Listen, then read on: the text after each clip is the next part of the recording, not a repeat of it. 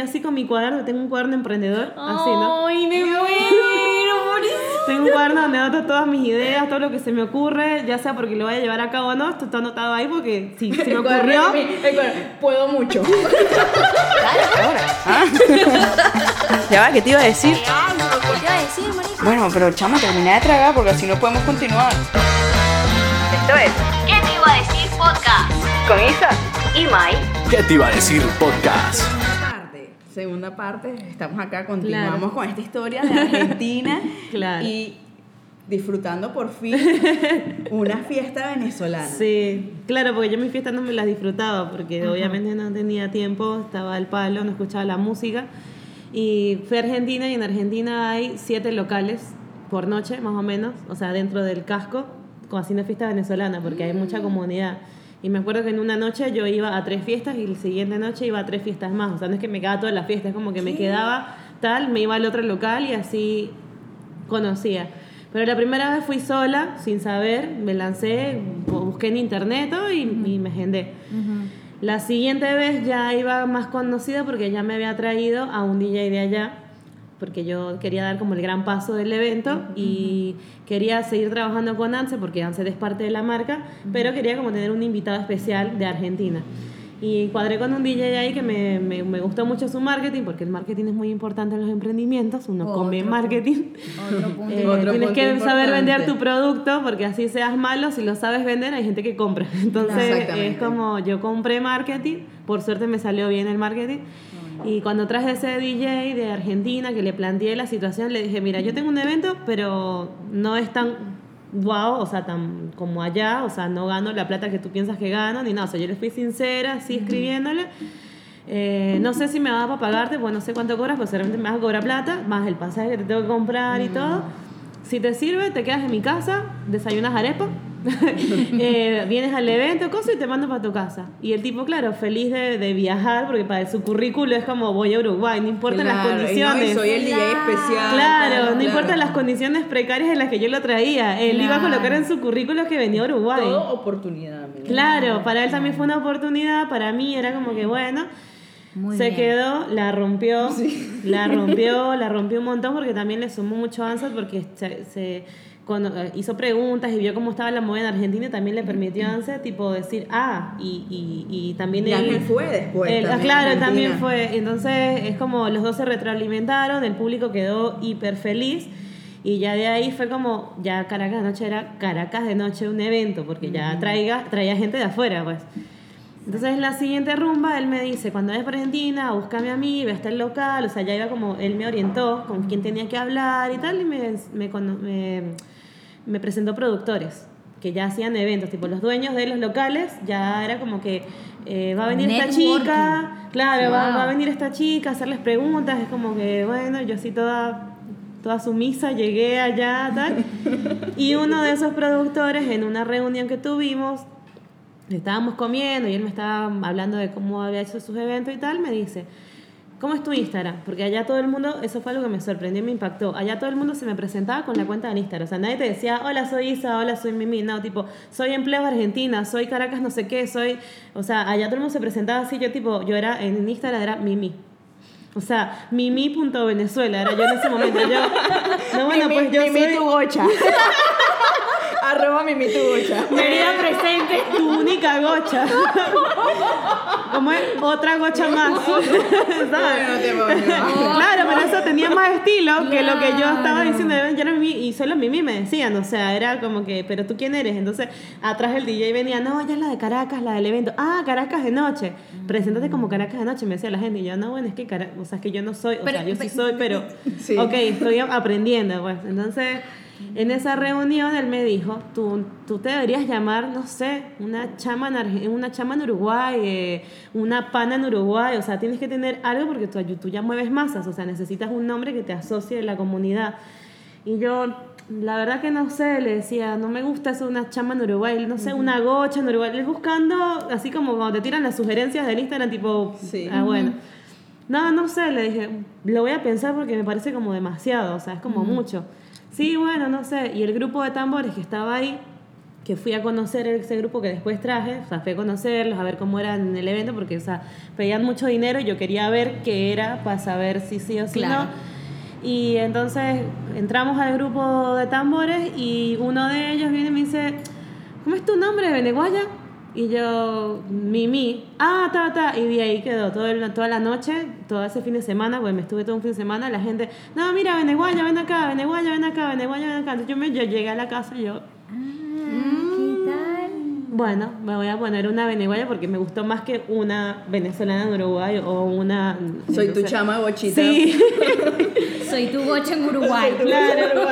Y, y cuando puse una Beneguaya, que cambié el Instagram, o sea, cambié el nombre, me empezó a escribir medio mundo. ¿En qué andas? ¿Qué estás tramando? Y yo, nada, solo me cambié el nombre, o sea, para asociarlo, porque ellos me dijeron que tal, que era la marca, que había que vender, que tal, tal, y yo, bueno, empecé una Beneguaya, una Beneguaya, y ya ahí ya vinculé mi nombre con la marca de Caracas para que entendieran que ella era una mujer, la que estaba de fondo. Ah, claro, claro. Y, y nada, y ahí arranqué como con eso y a, y a darle otra cara al evento porque iba a Argentina a aprender. Y como que ya le di otra cara al evento, ya iba a Argentina, ya hablaba con productores, ya veía qué hacer, o sea, ya yo ya dejaba de rumbear, yo en realidad ya estaba tipo al lado del DJ viendo cómo era la movida, cómo vendían los tragos, cómo vendían los servicios, todo, porque en realidad ese era, era mi estudio, pues ver a quiénes llevaban. Claro. Ahí, bueno, conocí el grupo de tambores que después los, los traje para acá y ese también tuvo un antes y un después del evento, porque, o sea, eran 10 ¿Sabes tipos. qué me gusta y qué rescato? Que tú fuiste a tener una visión más grande según la expansión que estabas teniendo acá. Tú dijiste que yo tengo que estar a la altura de lo que estoy logrando. Claro, fue así. Te felicito. No, excelente. Te tengo una pregunta. ¿Es, es natural en ti eh, eso? O, o tú dices, no, eh, sabes que yo tengo que crecer, tengo que hacer esto, tengo que hacer lo otro. O sea, o, o te sale así simplemente. Mira, no sé si me expliqué la pregunta. sí, eh, lo, es como que estaba en mí, pero lo fui desarrollando a medida que fui emprendiendo. Mm. Como que, que me di cuenta que cada vez sumaba más. O sea, en cada evento quiero hacer algo más. En cada evento quiero sumar más staff. En cada evento quiero sumar ¿Sabes lo que otro DJ. En cada evento En cada quiero- evento surgen nuevas ideas. Exactamente. Conozco a otras personas que tienen Claro. ideas que me traen, que me sirven. Y, Exacto. ah, mira, esto lo podemos hacer. Ah, mira, tal cosa. Claro. Claro, es como eso, o sea, no es que de la nada yo supe que tenía que hacer y tener un montón porque Ajá. una, una novatada que tuve de emprendimiento al principio en mi primer Caracas de noche es que yo no organicé el staff y cuando me di cuenta no tenía cajera y no tenía portero. Entonces yo fui cajera y fui portera en la misma noche. No sé cómo lo hice, pero yo lo hice. Claro, o sea, yo lo claro. hice. Y por suerte eh, estaban las chicas estas de los pequeños que ya habían trabajado conmigo en la noche en La Habana y, y me cubrieron la caja varias veces. O sea, yo, tipo, la caja es lo más valioso, lo más que hay que tener cuidado y que hay que estar con una persona de confianza. Y yo ellas no las conocía, pero ellas me, me vieron tan apurada y tan mal que fue como, mira, si quieres te cobro mientras tú resuelves el pedo de la puerta. Entonces fue como, por suerte hoy todas son mis amigas, las amo. La, eh, me, cuando tengo mis eh, bajones depresivos de emprendedora, ella, Pequeños La Rama. Ah, muy bien. Ajá, muy bien, claro. Ellas están Ahí la ahí cosa por su nombre. Y las veo y entonces como que nos, nos- es una es una amistad de emprendedora que tipo se retroalimenta porque cuando ellas están mal yo les recuerdo las cosas buenas y así estamos Qué todo el lindo. Qué tiempo. lindo eso, me encanta. Entonces ellas estaban ahí justo ese día y pintó que ellas me cubrieron la caja, o sea, Se yo no- pusieron la camiseta y Total. dijeron, te vamos a ayudar acá. Eso. Yo a esas cosas de novatas, porque nunca había hecho eventos tampoco, o sea, de, de academias nada más, y siempre fui como staff de mis profesores, aprendí de abajo. Claro. Pero no mm, se me ocurrió que necesitaba esto, esto. Entonces en cada evento era como que, bueno, ya organizaba, necesito la puerta, necesito el que cobra, necesito el ticket, el, el barman, la de arriba, y así fui agregando en cada evento.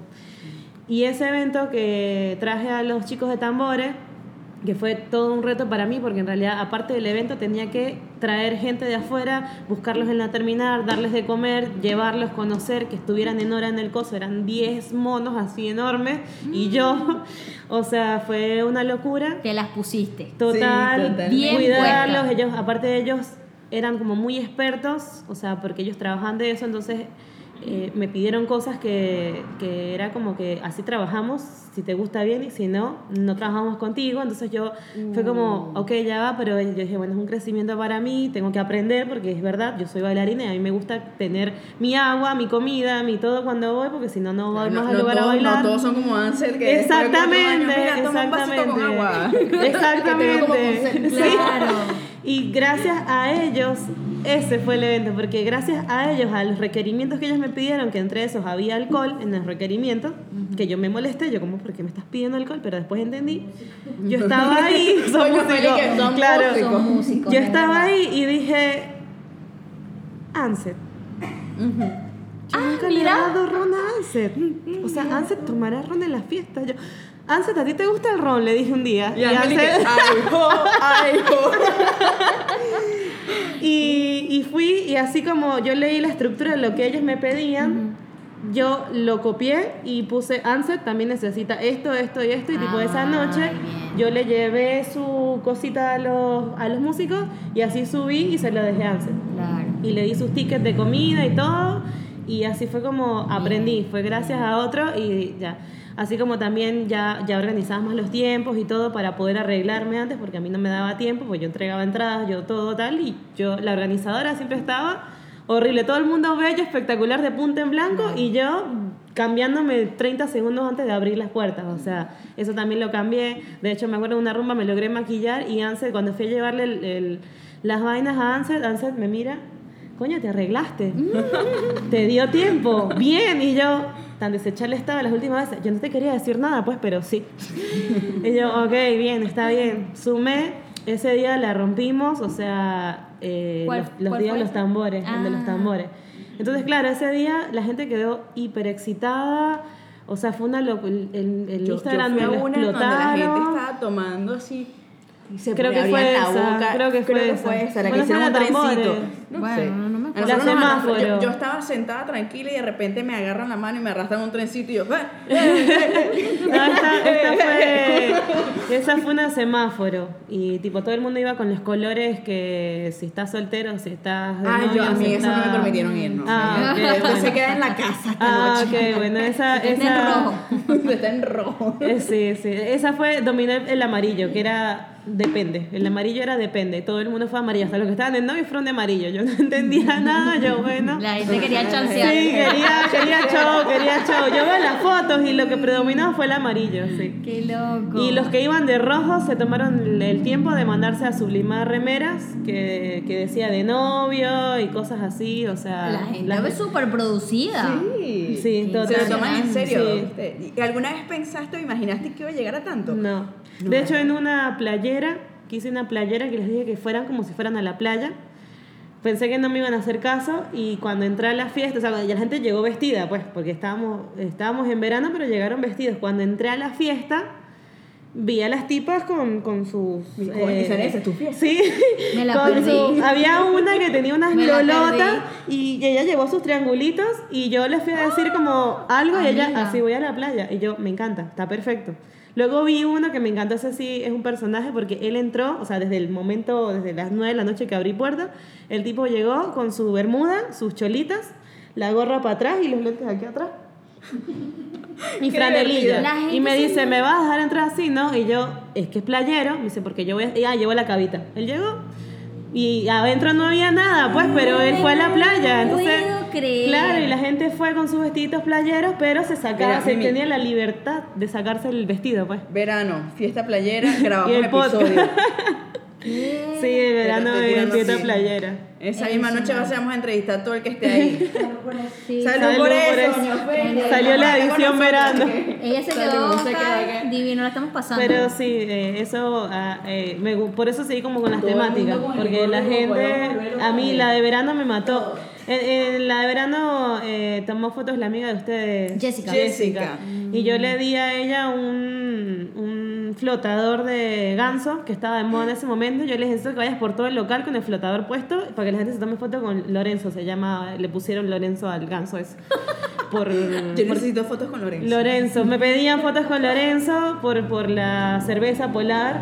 El tipo eh, eh, Ah, salió un chiste por ahí. Fue como que Lorenzo, el tipo estaba muy borracho y en vez de decir polar decía dame una de Lorenzo. Y así empezó con la vaina y quedó Lorenzo el ganso ese. Y claro, yo puse flotadores, puse eh, los cositos playeros, todo. Por Porque una no, creatividad mil. Así. Y nada, la gente iba, pues. de. Claro. La gente iba y bueno, esa de tambores fue así, ya fue tan guau esa fiesta que yo me asusté toda y dije, "Pues, mierda. Te O sea, cagaste. de acá para arriba, claro, de acá. Ella dije, me asusté, te cagaste. Sí, yo de acá para arriba, pues, porque, o sea, ya no puedo bajar, o sea, la gente Eh, es un menos que esto no lo va a aceptar y yo no puedo traer 10 tipos todo el tiempo, pues, porque fue, Claro. fue muchísimo. Y venía el aniversario. Y dije, o sea, es el aniversario, pues, ¿por qué no guardé esto para el aniversario? Dije yo. Entonces fue amiga, como... el ¿Ahora qué aniversario hago no. para el Claro, porque ahora que aniversario? hago para el aniversario, me fui una semana para Argentina, tipo yo todo lo resolvía en Argentina. Ella, ella, ella es como los comunistas que van para Cuba. a buscar Sí, ideas. sí, a buscar ideas. Ay, voy a ver, voy a buscar ideas. Estudio de mercadeo en Argentina, rumbeaba, no joda. Y ahí me fui y eh, estuve, estuve la semana viendo, averiguando qué llevaba, qué acomodaba, todo. Bien, Y bien. nada, en ese el aniversario me animé a, a alquilar un local más grande. Y, y siempre yo rondaba las 400 entradas. Y siempre me quedaba más o menos corta, pero yo tenía miedo de alquilar algo más y no poder llenarlo, pero yo me quedaba en las 400 y me quedaban las 400. Y ese local tenía capacidad para mil personas y para mí era un reto, porque era otra ubicación, era más lejos, yo no sabía si el venezolano iba a ir. Pero te gustan los retos.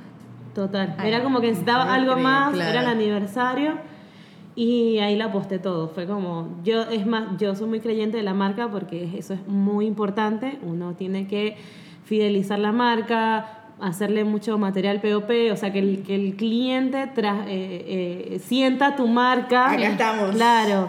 Sienta tu marca, ponte el gorrito, ponte el logo, o sea, pon el logo en todo lo que Méteselo puedas. a la una gente taza, acá. Claro, total. Claro. Eh, y soy muy creyente de eso y a veces yo prefiero en un evento o en un emprendimiento de lo que sea, prefiero no ganar nada, pero haber dado el mejor producto. O sea, que la gente diga, o sea, tú dices, hoy no gané nada económico, pero te la comiste con la ¿Tú propuesta. sabes qué dice mi papá siempre? Mi papá dice, no me quedó nada, pero me quedó el nombre. Exacto. Eso, él siempre me lo decía. Tremendo. Señor no me Vinicio. quedó nada. Doña Felia ahí anotando. no me Gracias, quedó señor nada, Vinicio. pero me quedó el nombre y necesitas un socio que entienda eso, porque el socio que viene, que no es el dueño del emprendimiento, que no es el dueño del emprendimiento, él siempre quiere ganar y a veces no entiende que el nombre es muy importante, o sea, que el nombre está. No importa si no te dio ganancia, que te dio para cubrir todo, está de más porque tampoco está bueno poner tu bolsillo. Pero si te dio para cubrir todo y que tu nombre suba, es otra cosa. Y eso fue lo que yo planifiqué en ese evento. Yo estaba clara que en ese evento no iba a ganar nada. Desde el día uno yo dije, no voy a ganar nada. Pero voy a hacer el evento y tipo me mudé de local, pagaba el doble. Me traje todos los DJ que han trabajado conmigo todo desde que inició el día uno. O sea, tenía cinco DJs allá arriba, de Argentina todos. eh, en sincronía porque tenían que acomodarse ellos musicalmente. Ellos les abrió un grupo de WhatsApp y se organizaron, se dividieron las músicas, o sea, nadie se pisó nada, o sea, estuvo de más. Alquilé una barra diferente, puse pantallas, hice un challenge y la gente se animó a hacer, esa era otra, o sea, la gente se animó a hacer los challenges para ganarse un sorteo de lo que sea. Yo tipo en las pantallas ponía los videos de los challenges que mandó la gente. O sea, la ¿Qué gente, más? la gente se grabó en. Tata, se grabó en la calle haciendo Lo el challenge. La gente se- hacía ediciones de videos para participar en el challenge. O sea, eh, hablé con un amigo para que me hiciera la voz de aeropuerto porque yo quería volver a la Caracas número uno, que fue aeropuerto. Esta fue igual. Eh, por eso le pedí a la gente que fuera vestida de, de azafatas, no sé qué. Unas chicas me llegaron vestidas de militar. Yo no entendía nada y le digo, ¿por qué están de militar? Bueno, Dice, porque yo trabajo en Venezuela. En el aeropuerto, me dicen en el aeropuerto de Venezuela hay militares y yo, es verdad, pasa. Y pasaron, fueron vestidas de hubo gente que fue aeromozo, gente que se compró el gorrito de capitán y iban con los lentes, o sea, le pusieron la onda. Yo vestía todo el personal tipo de, de capitán de pilotos, les puse Y su Sanicia gorrito. vestida de perra. Claro. Las que huelen la droga. ¿Dónde está? Yo, no, yo, me iba, a yo me iba vestida con tacones y ahí metía la Claro. Bueno, y en un momento, en un mo- no, quería, quería hacer algo que la gente tipo recordara de esa noche. Eh, Justo salió la canción esta de Rosalía de la altura, que era un aeropuerto, esa fue como la Ah, canción. claro. Y yo empecé a decir que era el aniversario con altura, porque era algo, o sea, No, todo. pero ven acá, ¿de dónde? Ya va. No sé, surge. Para. O sea, yo hago Surge. así. Exacto. Y digo, bueno, le voy a echar limón, no sé, como doña fuera armando sus cosas. Como que, y si le pongo esta fresa, a ver qué hago. Y si hago un licor de fresa, mejor. Y es como así, es como que agarro, al principio no se me ocurre nada, pero cuando arranco es como que le agrego, le agrego, le agrego. Porque claro, yo lo que pienso cuando veo el producto final es que ya todo eso No, estaba planificado. no. Eso es lo- y te lo juro que, No. que pues, la canción ya tú la tenías, te ibas a vestir así, ya yo hice esto, esto, esto, esto, y resulta que todo es como que lo vas armando. Ay, A medida veces, que se claro, va amiga, ocurriendo. Así es como van surgiendo los Esa salsa maravillosa que ella hace para los pequeños, ¿cómo fue? Yo estaba el día del cuento. La de. La, la, la- Ah, yo estaba que cuando sí. estaban sacando, como Sí. que la mezcla de. Estábamos sacando una salsa diferente para los pequeños. Justo ese día vino al- acá al local. Y entonces yo le digo a Oscar, no, tenemos que hacer una guasacaca. Y él me dice, esto se llama salsa criolla. Claro. Le digo, no, esto es una guasacaca esto se hace así en Venezuela y ta, ta, ta. Me dice, no, pero es que esto es una salsa criolla acá en Uruguay, esto con las carnes y tal. Le digo, bueno, haz una salsa criolla, le dije. No te voy a discutir más. Haz una salsa criolla, la mejor que puedas hacer y la vamos a probar con los, con los pequeños. pequeños. Oscar se lanzó tremenda salsa y yo me hice unos muy buenos pequeños. Sí. Y fue como Y yo llegué ese día. explosivo. Justo. Hola. Y yo, cuyo, ay. mira quién está aquí. Y entonces le dije, mira, justo hoy estamos probando esta salsa, no sé qué, y tú eres la persona perfecta para decirme si sí o si no, porque bueno, Sí, la da, tú conoces la muchos emprendimientos, o sea, tú eres la que me puede decir si esto está bueno o no. Claro. Y me dijo, ¿sabes qué? Está bueno. Está ah, buenísimo. ok, La funciona. combinación. Pero no, ella no se paró un día y dijo, ay, voy a poner una Eh, guasacaca con los pequeños. No. Exactamente. Estaban los pequeños, faltaba el plus. Faltaba el plus. Y así es como surge el tema. Buenísimo, buenísimo. Me encanta, estoy iluminada. Y bueno, nada, ahí eh, se me ocurrió hacer, viste que si vas al aeropuerto estás escuchando siempre tipo el ruidito de la, del señores pasajeros, no sé qué. Entonces nada, busqué un amigo que sé que trabajaba en radio y le pedí una voz. Le que puse, dijera- señores pasajeros, es sí. momento de tomarse el shot. Eh, no, les puse en un momento de la noche, hablé con los DJ, con las luces y les pedí que apagaran todo, así como si se, fue, se hubiese ido la luz, porque estamos en Venezuela. Estamos en Maiquetía. Caracas. No, la- sí, total. Se fue la luz. Total, fue algo así, fue algo así y, y les di la pista para que la colocaran y entonces el, el- cuando apagaron las luces todo el mundo empezó a decir eh, turbulencia, eh, ¿qué pasó? Maduro con tu madre, se fue la luz, se fue la luz, empezaron a gritar vainas, o sea, yo quería ver cómo reaccionaban ante el corte de la luz y cuando prenden, de- eh, había contratado unas bailarinas también que les pedí que armaran todo un show ahí de aeropuerto y todas las cosas, se montaron las bailarinas mientras la luz estaba apagada y cuando encienden las luces eh, empezó a sonar un ruido ahí que se tiró medio loco y la gente... Migración, empezaron a gritar, migración, los videos me los pasan, tipo, Y salí gritando, la DEA, la DEA. la- sí. Empezaron todos, migración, ¿qué hacemos? Catalina, Catalina.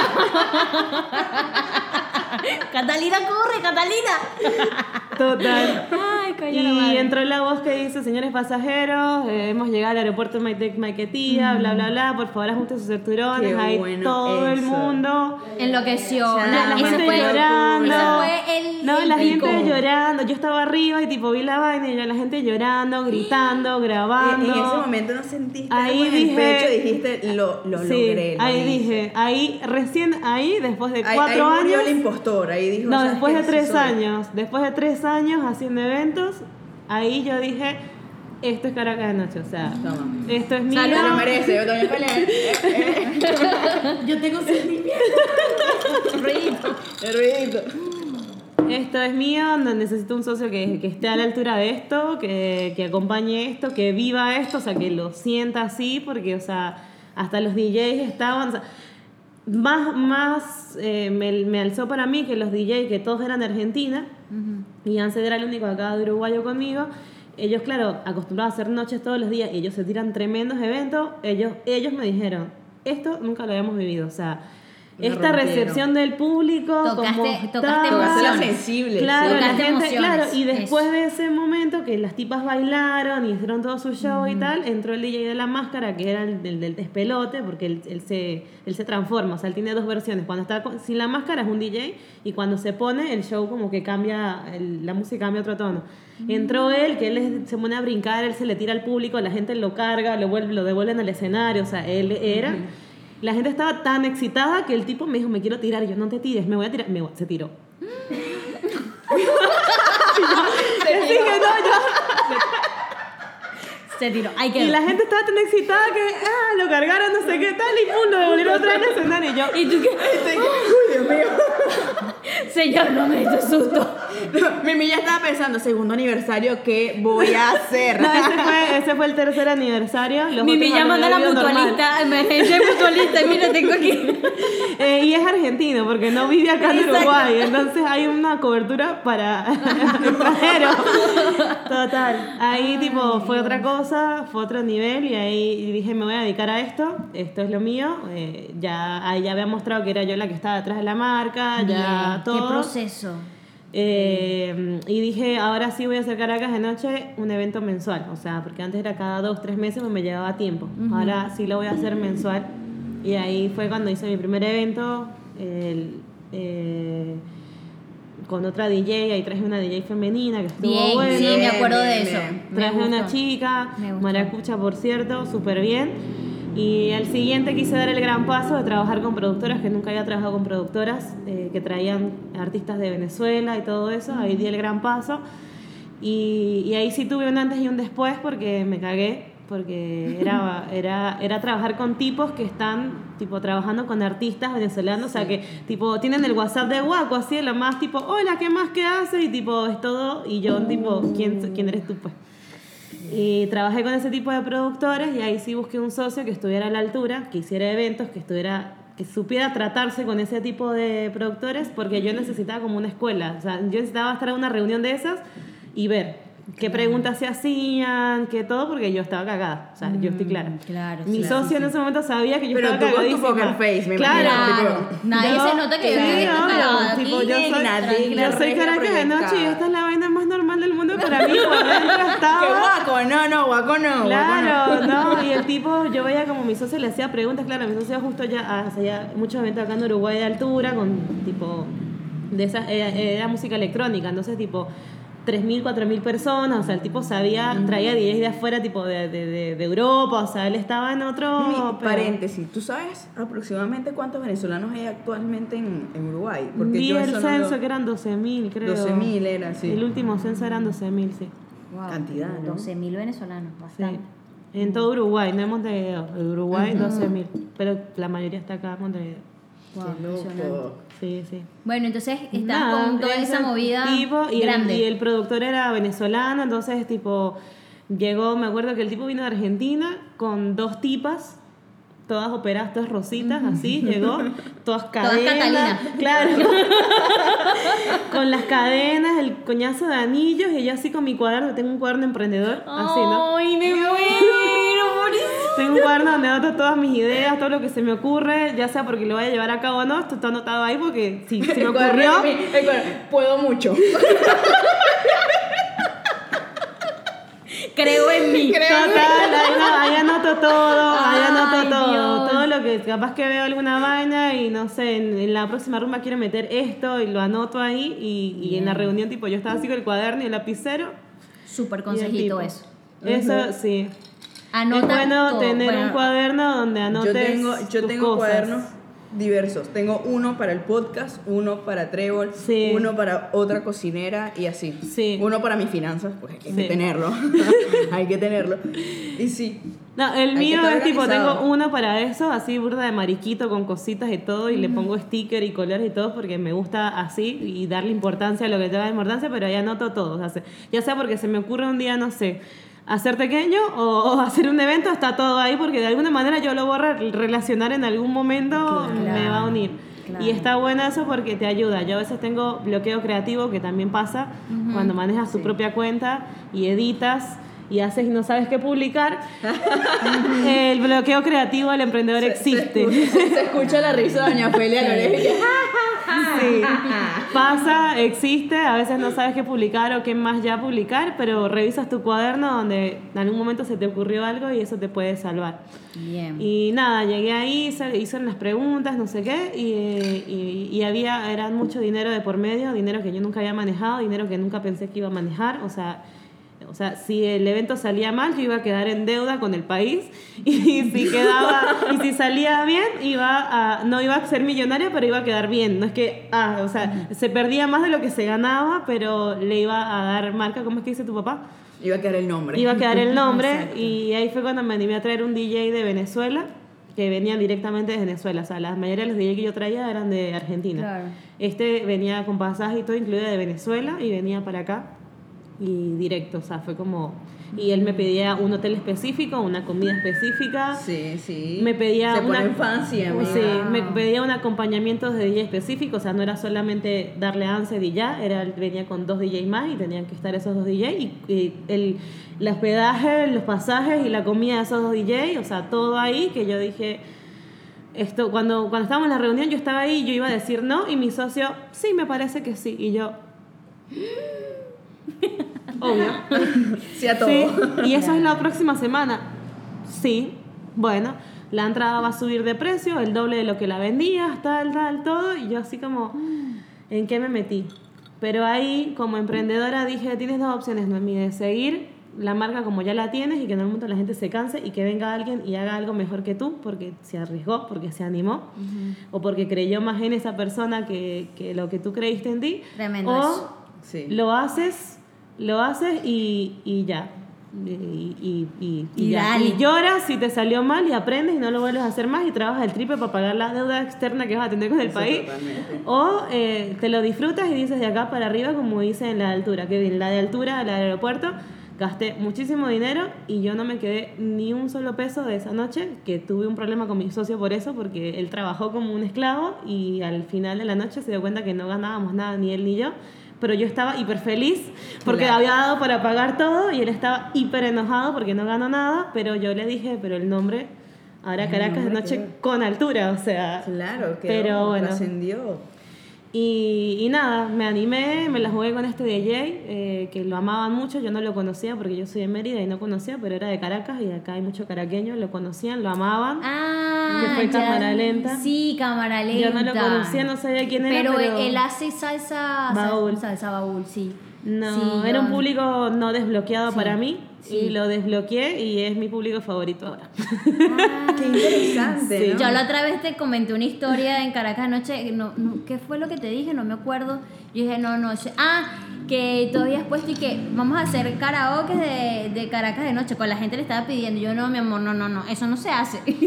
o sea, como que realmente en Caracas no se hace karaoke de, de salsa baúl, se va y se baila. Y fue un éxito Sí, entonces, fue un ¿no? éxito. Se va, se baila. Fue un éxito. Mm. Fue un total éxito. O sea, fue otro tipo de público porque en Yo Paz me acuerdo Line, de él, sí. en Paz Line yo ya, ya después ya crecí y ya no vendía entradas puerta a puerta como antes, ahora las vendía por la plataforma y Te tenía más alcance. ¿Sabes que, ¿Sabes que mi socio dice algo muy interesante? Él piensa que cuando eres el primero, eres el primero. No importa si después viene alguien más y lo hace y lo hace mejor que tú. Sí. Pero a ti te queda el ser el primero que Sí. lo hizo. Bien. Totalmente. Entonces por eso siempre estamos innovando y no hemos terminado de parar, no hemos terminado de, de parar Trevor cuando ya estamos, bueno, ¿y qué más podemos hacer?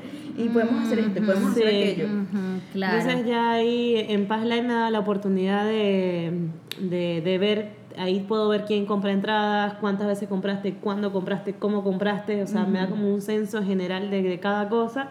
Y ahí vi que estaba, era otro público, o sea, público que yo no, no había vendido. O sea, mi público que normalmente me consumía, ese día no me consumió. El 20% de mi público me consumió ese día. Todo lo demás era gente nueva, desbloqueada, que quería ese tipo de evento y que yo no me animaba a hacer. Claro. Y ese Wow. día sumé el 100 que ya tenía de un estilo más el 100 nuevo que desbloqueé. Pero era arriesgar, era Era arriesgar. arriesgar. O y sea, tu tú próximo paso, Bueno, de todo, porque ahora ese- tienes dos públicos diferentes, están ambos interesados no, en tu tengo marca. tres ahora. Ahora tienes tres. Sí, porque cuando estaba haciendo ya ese evento mensual, que ya me había animado, ya me había organizado para hacerlo, súper bien, fue con este tipo nuevo, se logró pagar todo, no estoy en deuda con el país, estoy bien. Gracias, Se pude, se No, estás pudo loca, vamos a pagar. hacer un GoFund para caminar. Eh, eso fue el sábado y el martes declararon pandemia en Uruguay. Fue como... Ay, en serio. O sea, yo pagué Ese todo, fue el, el. DJ se fue. Se apagan las luces acá. todo. Música triste. Sí, ahí cuando yo ya estaba, ya de hecho, esa misma noche habíamos concretado otro evento, o sea, anunciamos que venía otro DJ de Venezuela que la gente pidió con locura, que era Carlitos Bronco. Ya, habíamos- ya me habíamos hablado con el tipo por WhatsApp, o sea, yo tenía el WhatsApp del tipo y yo ahí, no, sí, dale. Yo cuando logré pagarle a este fue como, mira, tú sí vienes, ¿oíste? O sea, yo ya era la productora, pues yo ya Claro. me estaba metiendo el pedo sin preguntarle nada a mi socio. Yo sí, dale, vamos a hacerlo, ya me tengo toda la fe del mundo, podemos pagarlo. Y bueno, llegó la pandemia. Fin. Y sí. Súper. Se acabó esto. Y nada, ahí fue como que frenó todo el proceso con altura que venía de, de Caracas de noche. Entonces fue como el siguiente paso no se pudo dar porque había pandemia. Hasta un año después, que no hice nada del evento, nada, y mi antiguo socio con el que había hecho los últimos eventos me dijo, vamos a hacer Caracas de noche en modalidad resto bar. Eh, con, con procesos pandémicos, con todo, como los protocolos, todo.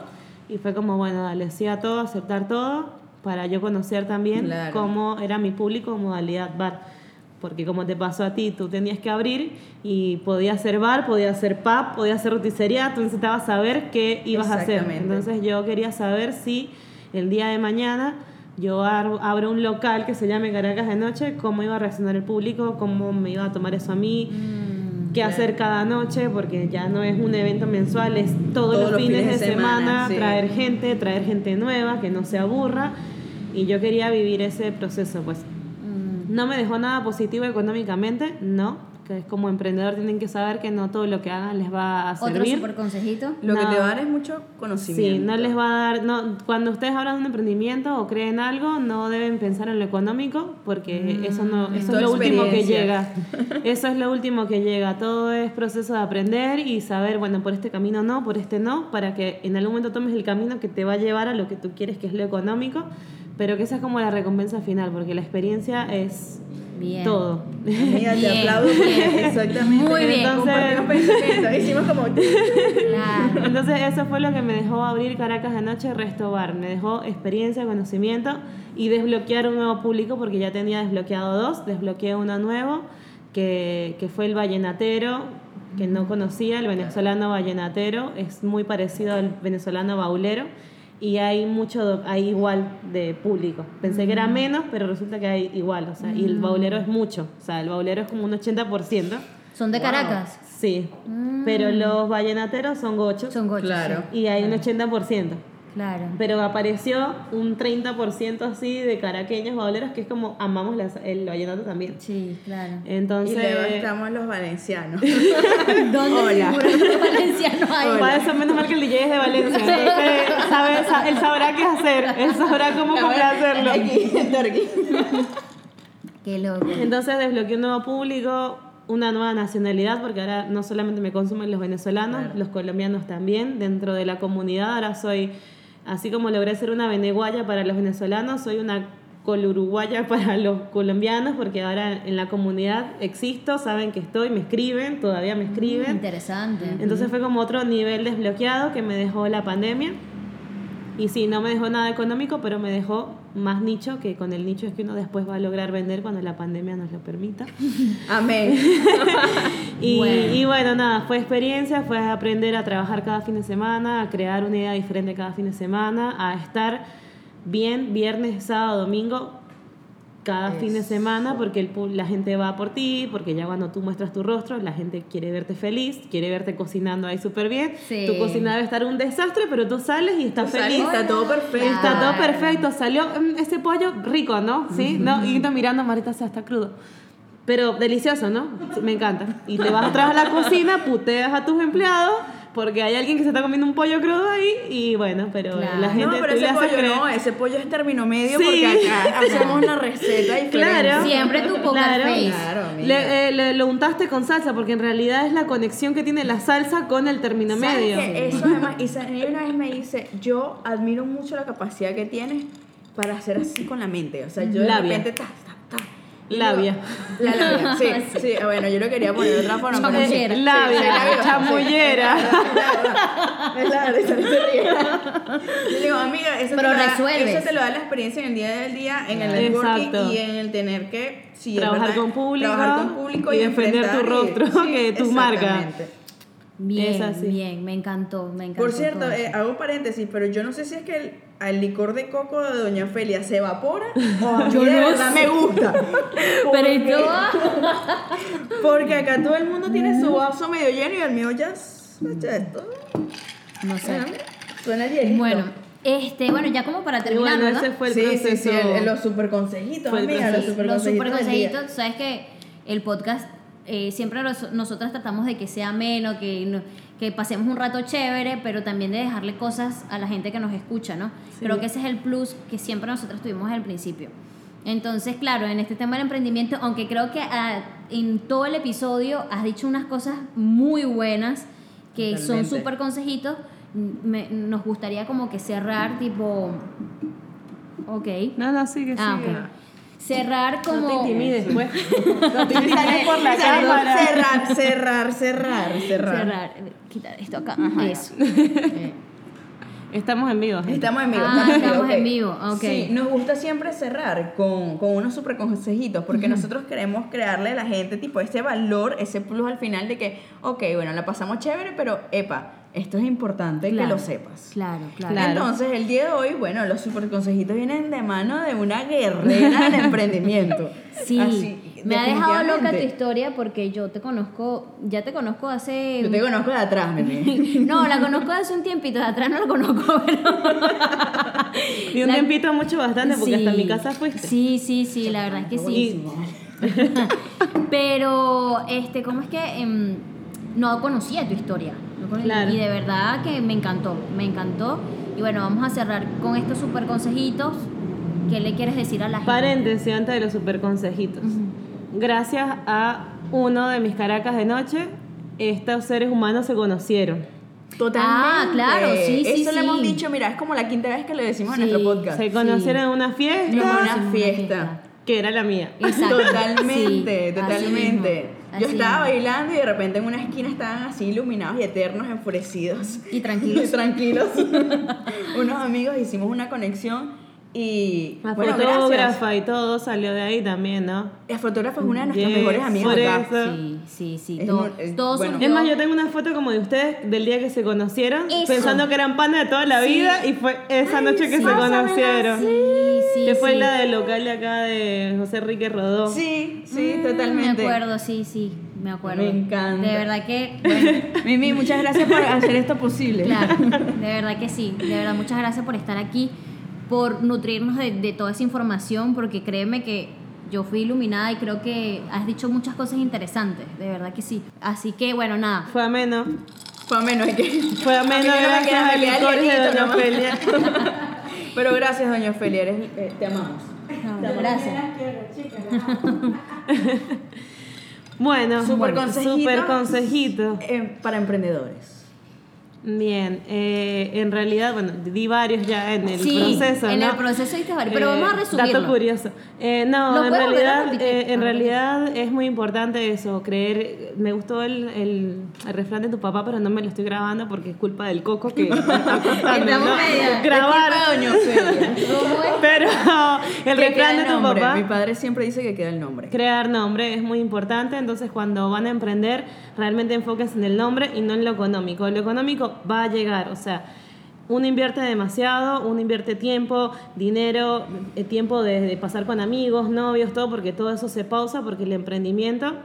Pero hay algo que me dijo una, una alumna una vez, y me dijo, para el emprendimiento se fabrica tiempo, o sea, uno fabrica tiempo para dedicarle a esto, si está haciendo otro trabajo, lo que sea, pero así como le estás fabricando tiempo, no tienes que enfocarte en lo económico, porque lo económico no llega a la primera.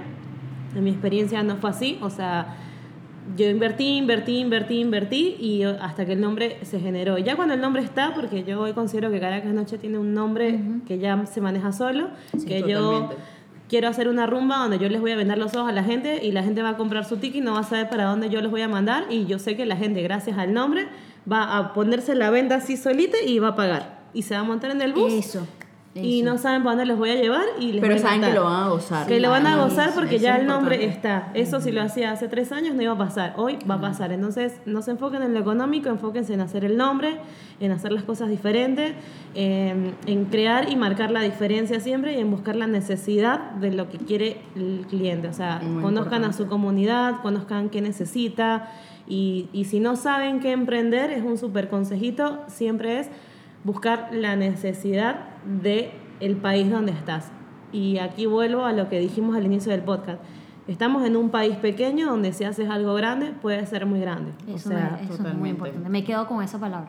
Es, es así. O sea, cuando quieran emprender o estén desarrollando el proyecto, digan, bueno, este es un país pequeño y yo tuve las agallas de montar un resto bar, que ahora fue resto pub, que ahora es resto, que ahora Que es roticería.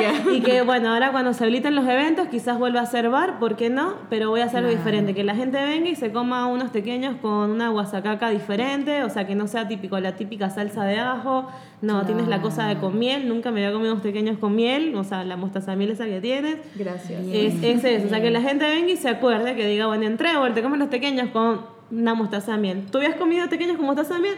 No. No. Entonces es algo así, o sea, que vayan a tu emprendimiento, que compren tu licor, que compren tu licor de parchita porque es buenísimo y no compren el, ron. Ophelia, el de coco. El de coco está buenísimo. Entonces es eso, es el super consejito es eso, buscar la necesidad, buscar el proyecto, buscar algo que te apasione porque no va a ser siempre bien, no vas a estar siempre bien. La pandemia nos enseñó mucho a todos los emprendedores, nos enseñó a que, a que no importa que tengas el público, que tengas el conocimiento, que tengas los cursos de liderazgo, es algo que no puedes controlar. Y- Claro. y nos enseñó a trabajar bajo presión en algo que no podemos controlar. Y a reinventarte. Y a reinventarme, exactamente. Es, es algo que la pandemia nos dejó, Sí. nos está dejando porque sigue, pero eh, es eso, pues, no frustrarnos y también rodearnos de gente que, que sume, que vea las cosas en ti, que vea el trabajo que has hecho, porque a veces Eso uno no es lo ve, muy, muy, muy importante. no lo ve. Entonces te tienes que rodear. Y lo dije en Instagram una vez, no le puedes contar tus proyectos grandes a mentes pequeñas porque Totalmente. te los van a bajar. Entonces, Excelente. soy, yo soy partidaria de contar las cosas. Hay gente que me dice, a mí no me gusta contar nada porque no se me da. Yo le digo, a mí me gusta contarlo, necesito escuchar, Ay, retroalimentarme. necesito amigos, retroalimentarme y, y que gente vea cosas que yo no veo porque yo estoy... Me dan otra en mi- claro, yo estoy así como en mi nublo, mi corazón emprendedor y yo sí puedo con todo y tal. Es como, ya va, necesito un poquito de realidad, pero de gente que sume. Entonces... Tiene que ser con gente que realmente Claro. piense en y grande. hay que como sumarle tú. a eso que el universo te escucha. Estamos místicas. Exactamente, sí, yo, yo soy medio mística también. Qué Tengo bueno. mis mías astrales también cada tanto. Ay, Cada tanto, un Tengo 99%. gente, tengo gente que me rodea, que por ejemplo tengo un amigo que es re astral, o sea, yo lo intento, pero no soy tan, pero me causó gracia porque el otro día él sí es muy astral y me dijo, esta semana no firmes contratos, no hagas nada, ningún tipo de firma ni nada. ¿Viste, amiga? Sí, sí. Y yo, le hago caso a y ella, yo ¿qué pues te yo no sé pasa? mucho, y me dice, no, sí. porque Mercurio retrógrado no es para firmar y tal, no firmes nada, Noemí, no firmes nada. Yo no firmé nada esa semana. Amiga, yo no firmo nada. Yo no ¿Tú sabes firmo, qué yo soy no la socia negocio. perfecta porque tengo Martes en Aries. Entonces yo soy de la Me habla de, bueno, escuchen el episodio pasado, que son uranazos versus hor- hormonas, que a veces nos pegan uranos así en la cabeza y, Y- todo lo astral y todo, y bueno, es, es una locura. Pero excelente tu super consejito, Mimi, de verdad que me encantó, nos encantó. Nos encantó. Saluda a la gente acá que, que te está Saludos, estamos creo. en vivo por acá. Porque salgo yo nada más. En el podcast. Hello, gente. Estamos terminando de grabar este, este episodio buenísimo. Yo agregaría, yo sé que es una frase muy cliché, que la gente dice, bueno, te da miedo, no importa, hazlo con miedo. Sí. Pero Eso. es en serio. Sí. No importa que, que sea difícil y que tengas mucho miedo, tienes que hacerlo. Abriste tu local en pandemia. En Si eso plena no pandemia. era tener miedo. Yo estaba firmando ese contrato así. Te temblaba la mano. Así, sonaba la mesa. Sí, más sí. el contrato. A mí, a mí me pasó con, con, el, con el podcast que en el segundo episodio me dio una ansiedad Este, yo no sé si te conté, Sí, sí, te sí. conté. No, yo me di cuenta también, amiga, no Claro. te dije nada. Sí. Yo, lo, yo lo solté que, ¿no quieres otro vasito de cerveza? No, porque el episodio 1, nosotras no nos esperábamos que... eh, Hubiera tanta receptividad. Esa es otra cosa. Nosotros tuvo- no esperábamos que nos escuchara tanta gente. Sí. Nosotros lo hicimos como un hobby. Sí. Nosotros dijimos, bueno, nace este proyecto que viene de una idea de nosotras hablando como amigas, tomándonos un vasito de cerveza y conversando, haciendo catarsis. Y de repente nos empezó a escuchar mucha gente. Sí. Y nos comentaban, y nos compartían, y nos comentaban cada vez más. Me encanta su programa. Y de hecho ayer estuvimos en una reunioncita pequeña con algunos amigos y una nos dice, cada día lo están haciendo mejor. En cada episodio se ve cómo Claro. avanzan. Y tú dices, qué lindo Claro. que las personas se puedan dar cuenta de que este proyecto en realidad nace del corazón y lo estamos proyectando Exacto, algo. nace del corazón. A mí, me, a mí me dio ansiedad porque es como que, ¿y ahora qué le vamos a decir a la gente? ¿Y cómo nos va a recibir? Siempre vas a Y- saber qué y, y es como que, ¿y ahora qué hago? Siempre vas a, algo se te va a ocurrir. Busca Exacto. tu cuaderno donde das ideas y, y retroalimentate de gente que está haciendo cosas parecidas a la tuya, porque eso es lo que yo siento en cada evento. Totalmente. Que lo di todo y que ya no voy a poder dar más. Eso es lo que yo siento en cada evento. Ya, ajá, ya traje este, traje esto, traje esto, metí esto, no quiero repetir, ¿qué hago? Claro. Llega, llega porque te tienes que retroalimentar. Así como yo viajaba y me retroalimentaba, habla con gente, escucha podcasts similares a los tuyos. Exacto. Y Sí, vas a- exactamente, Y, y no sí. es un tema de copiar, porque yo a veces Sí. yo voy y en realidad me inspiro. Tipo, Exactamente, hacen esto sí. así. Inspiración. Ese es otro súper consejito, la I- inspiración. Exacto. Y, eh, ver a los demás, ver a tu competencia. Esa gente que bloquea su competencia y que no deja ver lo que hace, No, sino que no ve que lo que hace la competencia, no es por ahí. O sea, Claro. es al contrario, es ver y ver las cosas positivas que está haciendo tu competencia para tú mejorarlas y irte por ese camino sin copiar. Es Claro. simplemente personalizarlo a tu marca. Y Excelente. Sí. Buenísimo. Exactamente. O sea, Está feliz, yo la veo ahora, está feliz. Buenísimo. Me encanta porque es que en No, cada exacto, podcast, es en cada episodio. personalizarlo Divino. a tu marca, porque Claro. tú ya tienes tu marca, tienes tu esencia. Quizás en otro podcast no beben alcohol, acá, bueno, lo bebes. En otro podcast no se visten en traje de baño, tú te vas a vestir con un traje de baño y lo vas a hacer en verano en un Caracas de noche. Exactamente, O sea, ya es un hecho. Claro, entonces ahí ves, ahí ya tienes ideas. Mañana me inscribo en el gimnasio. Amiga, la lipo, la lipo. Mañana me inscribo porque ya Eh, fue. Claro, ¿ves? Entonces, ¿ves? Siempre va a haber alguien, o siempre tú no sabías de qué hacer un podcast en verano, yo te tiré la data de cómo hacerlo y así va a ser. Te vas a rodear de gente que te va a decir que va a escuchar el podcast y te va a decir, Sí. vamos a hacer, o tú vas a escuchar uno y vas a decir, epa, esto en Uruguay, tal cosa, vamos a... Bien.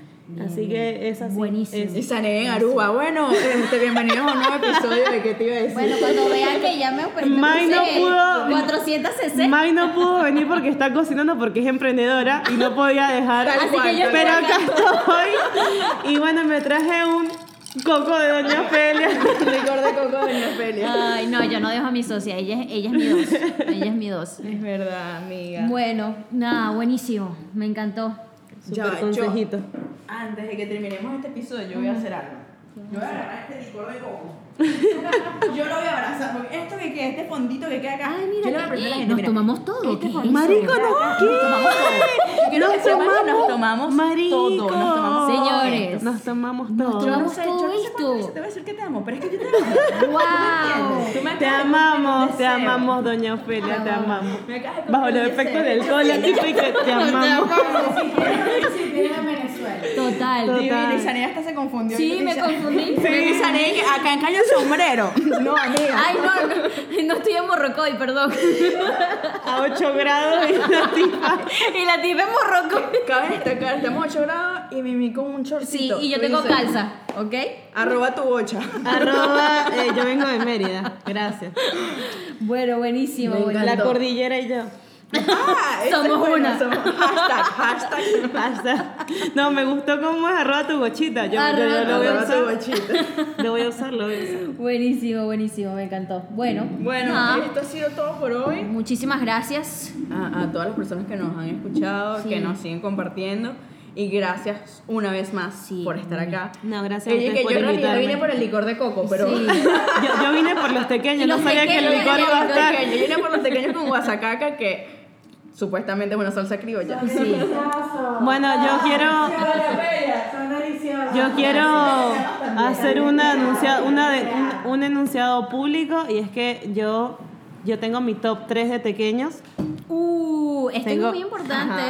Y he Ojo. probado pequeños porque todos los emprendimientos a mí me envían pequeños. Yo tenía mi top 3 de pequeños y el día que vine a comer la salsa esa de guasacaca y no sé qué, tumbaste, tipo mandaste a- Ay, al banco papá. a un emprendimiento y te empoderaste en el número 2, así tipo, o sea, la tipa venía en la posición 40 y es así, Puquitín. poquete, permiso. Yo soy así, está Y entró ahí y está en mi top 3 de pequeños, están los de. Trébol, se los recomiendo. Trébol Resto Bar. Gracias. Trébol Resto Bar eh, de pana que... Y la Bien. salsa mundial, porque no es la típica salsa de ajo y con el queso llanero combina Divino. espectacular. Bueno, Así nos, Gracias. vamos a comer unos pequeños ahora para dejarlos Y ustedes este con las ganas. y este fondito es mío. a Bar no le gusta este comentario. Bueno, muchas gracias, nos vamos. Despídete, Mimi. bueno, muchas gracias por la invitación. Doña